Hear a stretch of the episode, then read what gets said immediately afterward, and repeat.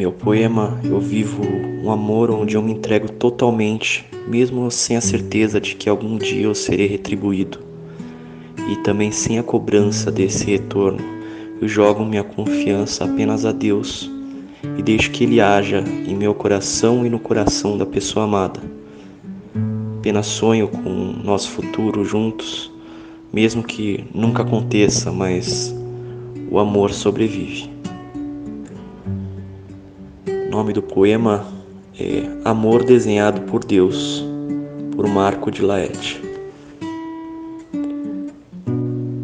Trago em meu coração a mais bela flor. Linda, tu me traz a paz. Iluminaste todo o meu chão. Terá sido amor? Alegria ele nos traz. Seja como for, iluminai-nos, Deus, quando o sol se pôr um ou dois desejos teus. Encontro-me parado sem qualquer reação, imaginando como poderia ser. Rainha minha e de João, apenas o teu amor eu quero ter. Para Carlos Drummond de Andrade, o amor é algo inexplicável, não racional, apenas existe e não exige nada do outro. É um estado de graça, não precisa ser correspondido para ser verdadeiro.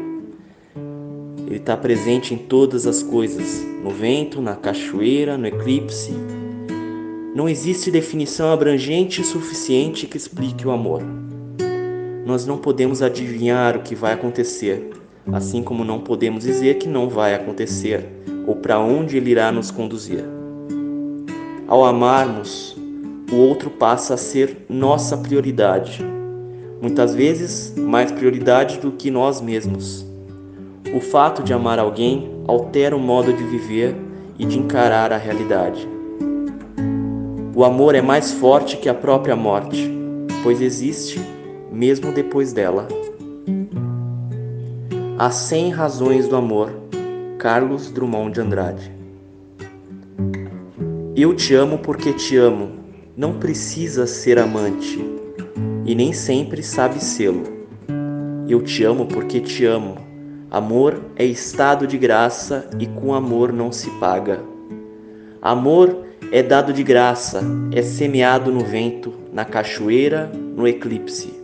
Amor foge a dicionários e a regulamentos vários. Eu te amo porque não amo bastante ou demais a mim, porque amor não se troca, não se conjuga nem se ama, porque amor é amor a nada, feliz e forte em si mesmo. Amor é primo da morte e da morte vencedor, por mais que o matem e matam a cada instante de amor. Pablo Neruda, em seu soneto 66, monta uma série de paradoxos em relação ao amor.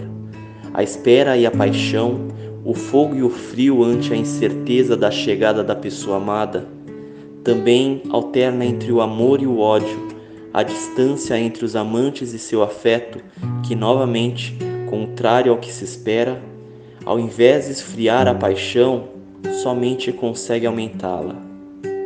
Também fala do amor não correspondido. A voz do poeta, o único amante, se debate com violência entre os contrários por uma paixão cheia de agonia e de contradições. O tema da morte do amor no soneto mostra um pequeno ensaio poético em relação ao sofrimento passional.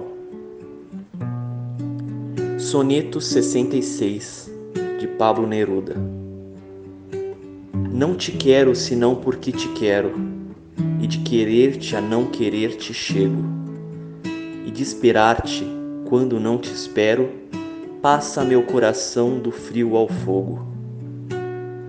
Quero-te apenas porque a ti eu quero.